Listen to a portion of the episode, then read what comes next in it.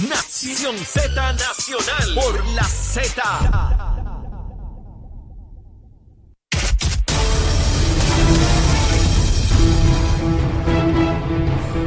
días, soy Carla Cristina informando para Nación Z Nacional. En los titulares, el gobernador Pedro Pierluisi convirtió en ley durante el fin de semana el proyecto del Senado que cobija a las personas que realizan internados sin remuneración a la ley para prohibir el hostigamiento sexual en el empleo.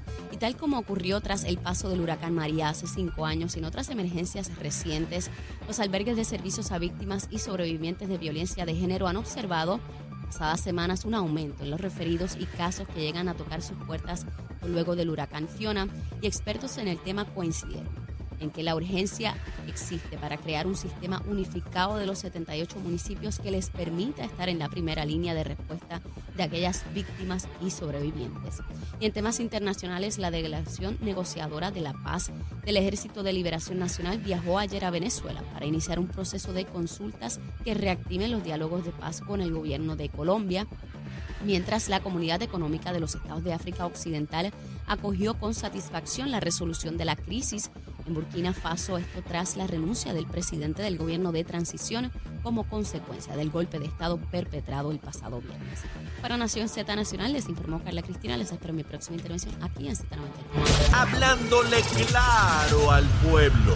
Nación Z Nacional, soy Leo Díaz. Buenos días a todos. Leo Díaz en Nación Z Nacional por la Z.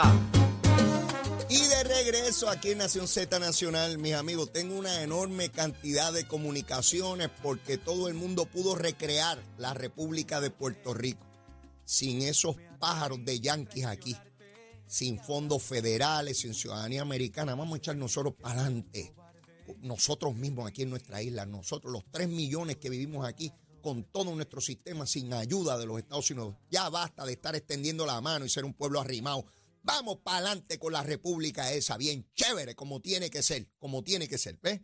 Y a tono con eso, y, y los que son de boca, de boca bocones, sí, sí, porque está el bocón por ahí que habla duro de que ah, nosotros podemos nosotros podemos, no pueden montar ni un, carrito al Inver, este, pero nosotros podemos. Tú sabes, son bravos, eh, con la boca es un mamey, tú sabes, y si se dan dos palos, entonces ahí sí que son buenos.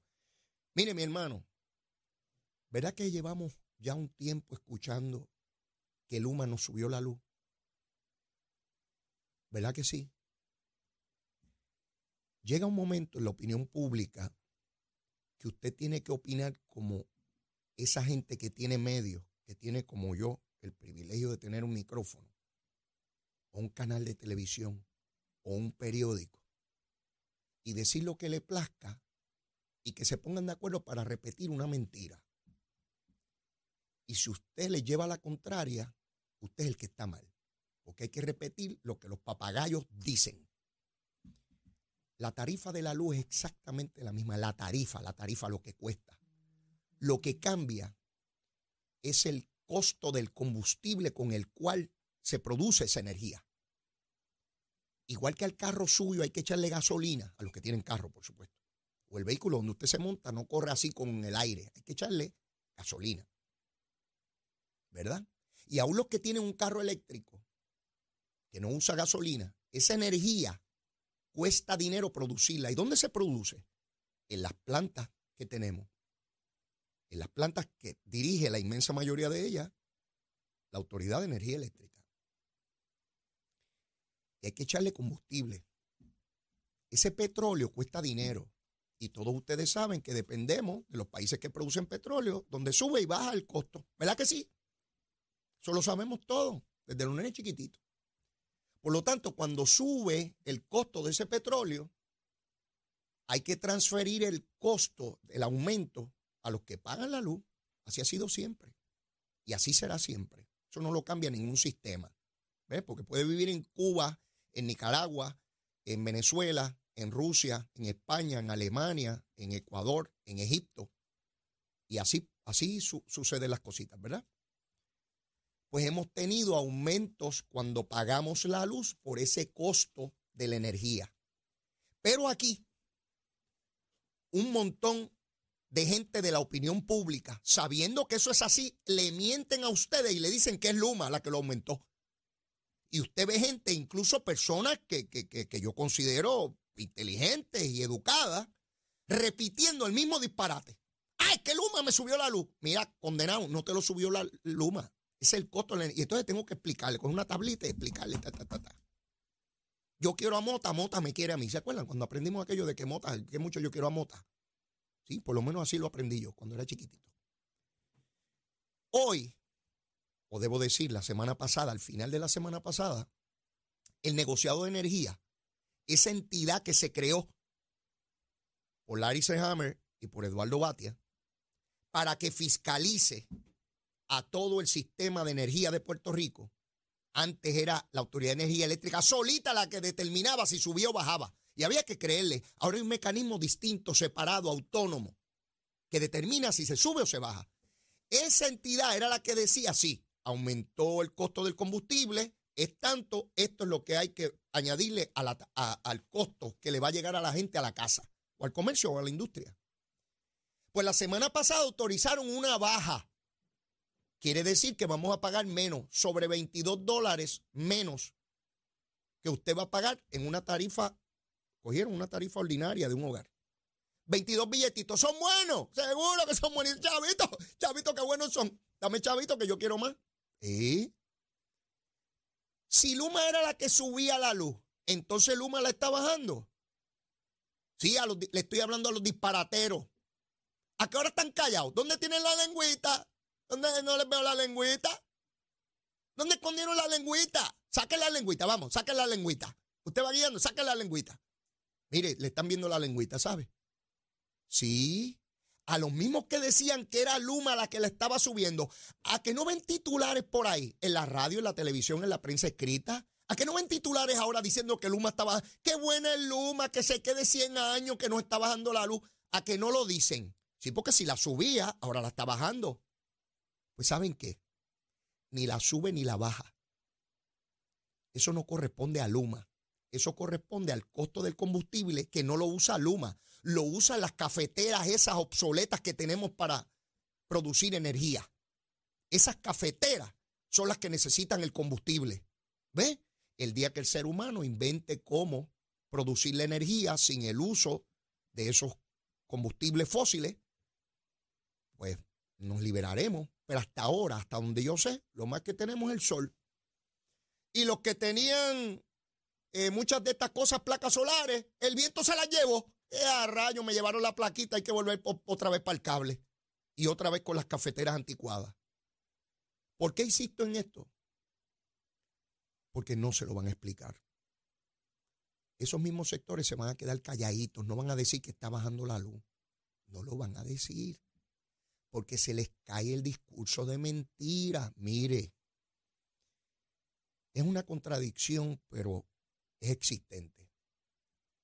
Como nunca antes, la humanidad tiene la posibilidad de medios de comunicación dramáticamente inmensos en sociedades altamente mediatizadas, donde usted tiene información de todo tipo por todos lados. esta cuestión de las redes sociales es una cosa verdaderamente impactante en la vida humana.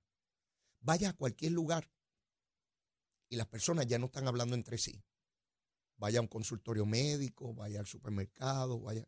Está todo el mundo metido en el celular. Ahora mismo en este estudio, mientras yo estoy diciendo esto, estoy viendo a mis compañeros metidos en el celular. Porque estamos en una sociedad donde la información fluye, no solamente en cantidades, sino en rapidez. Y de igual manera que puede llegar información certera, fidedigna, confiable, llega también información incorrecta maliciosa que procura desestabilizar.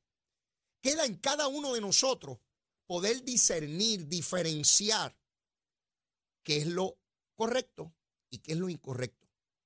¿Quién me lleva a una conclusión equivocada para mí o para mi pueblo y cuál es fidedigna? Y aquí usted le pregunta a la inmensa mayoría de los puertorriqueños por qué subió la luz que pago en, la, tarifa ahí que me llega en el correo y le va a decir, eso es Luma. Eso es Luma que la subió. Porque el bombardeo es de tal naturaleza y de tal naturaleza que se torna en nosotros los seres humanos en una actividad irreflexiva. ¿A qué me refiero irreflexivo?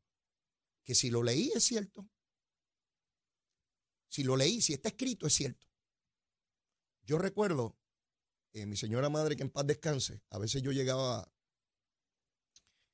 eh, a visitarla y en ocasiones, pues, empezábamos a hablar de algún evento de la legislatura, cuando yo era legislador. Y mami me decía, mira, tal cosa que ocurrió. Yo, mami, eso no fue así. No, eso fue así. No, mami, no fue así, fue de esta manera. No, no, es que, es que yo lo leí. Pero mami, es que yo estuve allí. Lo que tú leíste es incorrecto. Ella me discutía que lo que pasó, que había ocurrido frente a mí, que yo estaba allí, como ella lo había leído, ella me discutía que era lo que ella leyó y no lo que yo le decía. Fíjense a dónde llega cuando las personas leen algo. Y entramos al celular y lo que leemos, eso es cierto. Porque yo lo, hay gente que te dice, es que yo lo leí. Es que a mí me lo dijeron. ¿Yo lo leí o a mí me lo dijeron? Fíjense dónde estamos. La verdad. Yo tengo una lucha en este programa por la búsqueda de la verdad. Me guste o no me guste. A veces la verdad no me gusta porque no es consono con lo que a mí me gustaría que ocurriera pero es la verdad. Y yo hago un esfuerzo por conseguir esa verdad y transmitírsela a ustedes. No se trata de que yo adore a Luma. Me importa un pepino Luma ni los lumeros. Lo que me interesa es que tengamos un servicio de energía de la más alta calidad, al menor costo posible. Creo que toda sociedad aspira a eso. Y su desarrollo económico. Antes fue la Autoridad de Energía Eléctrica, ahora está Luma en la cuestión de la distribución. Podría ser otra compañía podríamos devolverla al gobierno. ¿Qué ustedes creen?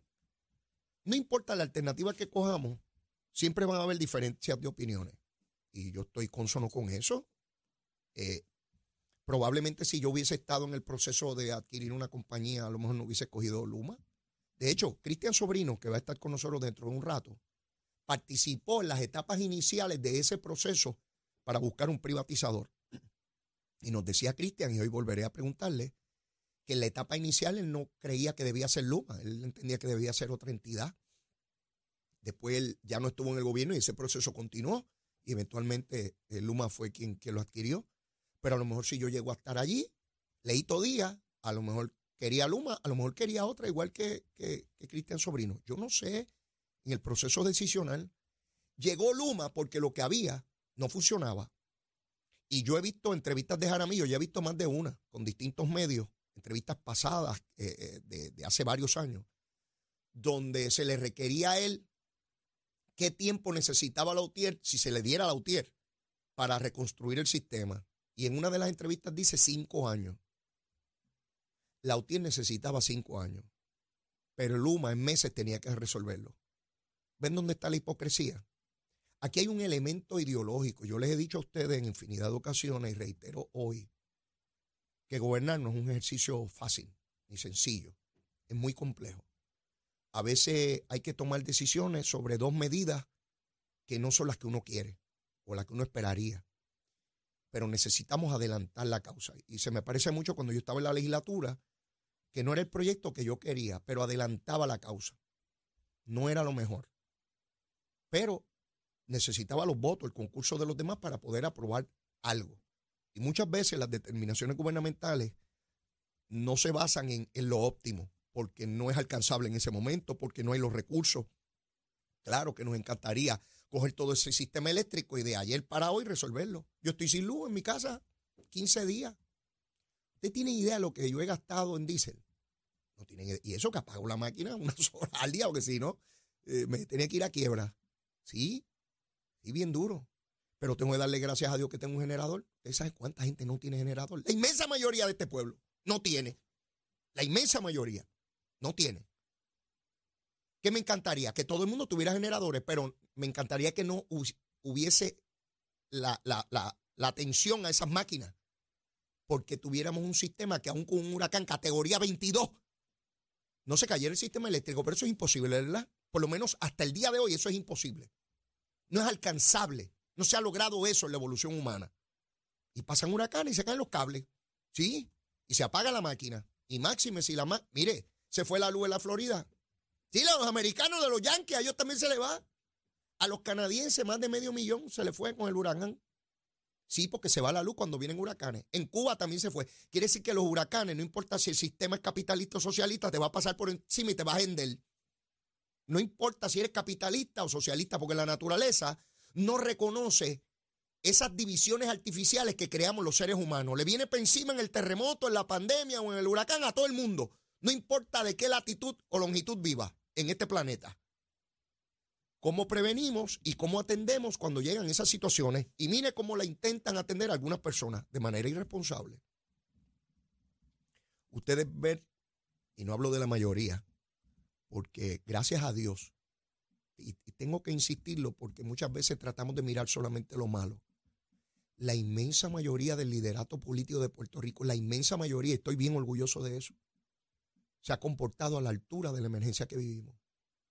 Sí, del PNP, del Partido Popular, del Partido Independentista, de Victoria Ciudadana, de Dignidad. La inmensa mayoría de ellos, los que no han estado trabajando directamente con la emergencia, han guardado mesura y no han estado haciendo politiquería. Esa es la verdad. La inmensa mayoría de nuestros alcaldes y alcaldesas fajados, sin protagonismo, sin gritería. Siempre hay un pequeño grupo. Y quizás uno de los más vocales en ese desasosiego es Luis Raúl Torres de manera irresponsable, haciendo vista en la Cámara de Representantes en medio de esta emergencia. Porque él quiere traer la atención sobre él. No la emergencia, sobre él. Yo lo veía, llamó a canales de televisión cruzando la Ponce de León para llegar allí donde están las facilidades de Luma y de energía eléctrica. Eh, parecía una botellita de pique y en vez de tener una tapa, un colcho. Como él usa la gorrita esa, a veces un colcho. Pues una botellita chiquita de esa de pique con, un colcho caminando por allí y formando una gritería allí para que lo dejaran entrar. Todo un espectáculo, un circo, un circo, un payaso de circo. Pequeñito, pero payaso. Verlo en la legislatura allí solo, porque sus compañeros, incluso de su partido, no se prestaron para ese espectáculo de que tienen que venir aquí a hablar conmigo y a decirme por qué no ha llegado la luz a tal o cual sitio, mi hermano. Qué politiquería. Y por supuesto, una vez concluye la emergencia, uno hace las adjudicaciones que correspondan, la evaluación de los funcionarios de todos los partidos. Por supuesto que sí. Quién lo hizo excelente, quién lo hizo regular, quién falló, dónde falló, cómo corregirlo. Y el día de las elecciones uno vota como le da la gana. Cada cual, yo soy un votito, yo, soy, un votito, uno más. Uno. Yo no voto 100 veces, voto uno y ya está. Y cada puertorriqueño igual. Pero en medio de esta tragedia, donde todavía hay familias en Puerto Rico que no tienen luz, y dos o tres aquí jugando a la política, y la inmensa mayoría de los alcaldes que he escuchado han hecho reclamos legítimos, justos, reclamando luz o agua en, esos casos que corresponda para su pueblo, por supuesto la inmensa mayoría de ellos de manera respetuosa y reclamando con firmeza. Un pequeño puñado, pues ahí, ¿verdad? Y si es pequeño, ¿verdad? Si es puñado un pequeño, pero bueno, eh, como corresponda. Para el énfasis suplido, ¿ah? El énfasis suplido. Y nosotros debemos juzgar con severidad a los que se prestan en medio de una emergencia como esta, a la politiquería, al ataque político. Como les dije, hay tiempo para esas evaluaciones como corresponde. Hoy el presidente de los Estados Unidos va a estar aquí. Para mí eso es bien importante. Donde quiera que va el presidente de los Estados Unidos, atrae la atención mundial, mundial, no solamente de los Estados Unidos, del mundo entero. Y es importante que se diga en todo el planeta lo que aquí ocurrió, lo que ha ocurrido en los últimos años. ¿Por qué nos ocurre a nosotros eso cuáles son las ayudas que tenemos, cuáles son las herramientas con las cuales contamos para atenderlo y que somos una colonia de los Estados Unidos de América. Sí, que Biden vino a un territorio, no a un estado, a un territorio. Y que le prestó atención, por supuesto, y que vienen recursos también, pero que no tenemos igualdad política. Una cosa viene con la otra. Y millones de ciudadanos americanos en los estados cobrarán conciencia de que los Estados Unidos de América tienen una colonia en el Caribe que tiene más población que más de una veintena de estados de la Unión, que tienen dos senadores y que tienen representantes que nosotros no tenemos. Es importante esa visita del presidente. Dure una hora, tres horas, cinco segundos. Llegó aquí, aterrizó aquí, pisó suelo puertorriqueño. Tuvo que venir aquí. Sí. ¿Que tiene impacto político? También. Todas las cosas tienen impacto político. ¿Preferiría que no viniera? No, prefiero que venga. Pero ¿saben cómo prefiero también? Que viniera porque nosotros votáramos por él o por otro. Y que vinieran senadores y representantes aquí a atender a Puerto Rico porque representamos votos, dos senadores en ese Senado federal. Y en un Senado empatado como está, tendría que el presidente de los Estados Unidos, con todo y su caja de bombas nucleares y su maletín, ir a rogarle, a implorarle a los dos senadores de Puerto Rico que voten tal o de tal manera. Sí, eso es poder político. Lo otro es si quieren. Si quiere venir a Puerto Rico, si quiere llegar aquí. Eso es poder político. El poder que tienen 5 millones de puertorriqueños que viven en los 50 estados. Nosotros no lo tenemos a menos que cojamos un avión y nos vayamos a algún lugar en cada uno de los 50 estados. Esa es nuestra realidad. Hagan el ejercicio de la República. Piense en los recursos que usted ha obtenido en medio de todas estas calamidades, desde María para acá. Piense en algún político que no les diga a ustedes que con fondos federales. Por décadas, de todos los partidos incluyendo a los independentistas. Eso lo vamos a atender con fondos federales. Y vamos a hacer una propuesta federal. Y aquellos con dinero federal. Y vamos a pedir más ayuda federal. Y necesitamos ayuda federal. Mire, vamos a decirle a esos gringos que se larguen. Vamos a echar nosotros para adelante. Nosotros somos boricuas de pura cepa. Y no necesitamos dinero federal para echar para adelante esto. ¿Cuánto se creen el cuento? ¿Sí? Levanten la mano. Levanten la mano. 5 millones de puertorriqueños en los estados, ¿por qué se irán allá a sufrir? pudiendo estar bien aquí en Puerto Rico. ¿ah? Aquí es que se goza. Aquí es que está bueno esto. Seguro que sí. Ya está Cristian Sobrino aquí en el estudio. Viene con un lanzallamas a quemar el cañaveral solito. Yo me lo disfruto mirando cómo él quema el cañaveral. Yo le digo, Cristian, por ahí, y ya le empezó. Olvídese de eso. Después de la pausa, llévatela, chela. Z Nacional. En el tránsito continúan congestionadas algunas de las vías principales de la zona metro, como la autopista José Diego en Vega Alta y más adelante entre Bayamón y la zona de Atorrey. También tramos de la PR5 igualmente en Bayamón. La carretera número 2 entre Sochville y Caparra, esto en Guaynabo. La avenida Lomas Verdes entre la American Military Academy y la avenida Ramírez de Arellano también en Guaynabo. La 165 en la intersección por la PR22, el expreso Valdoriotti de Castro, desde la intersección con la avenida Paseo de los Gigantes hasta el área del aeropuerto y más adelante también cerca de la entrada al túnel Minillas. Esto es la zona de Santurce, también un tramo de la carretera número 1 en la colindancia entre Caguas y Aguas Buenas está pesado y la 30 desde el puente sobre la 185 en Juncos hasta la intersección con la 52 y la 1 está pesado el tránsito en esa área. Más adelante actualizo esta información para ustedes. Ahora pasamos con el informe del tiempo. Esta cápsula del tiempo es traída a ustedes por Toledo. Protege lo que más valoras. El Servicio Nacional de Meteorología nos informa que para hoy se espera que aguaceros pasajeros continúen moviéndose sobre sectores del este durante horas de la mañana, seguido por tronadas sobre sectores del interior y noroeste. Esto ya en la tarde y el viento estará leve hoy moviéndose del sur del este-sureste, mientras que las temperaturas máximas deberán fluctuar entre los medios 70 grados en las zonas más elevadas de la montaña y el interior y los bajos 90 en las áreas costeras. De hecho, una advertencia de calor está en efecto para sectores del centro norte de la isla. Más adelante les comparto el pronóstico marítimo para Nación Z Nacional. Les informó Carla Cristina. Les espero mi próxima intervención aquí en Z92.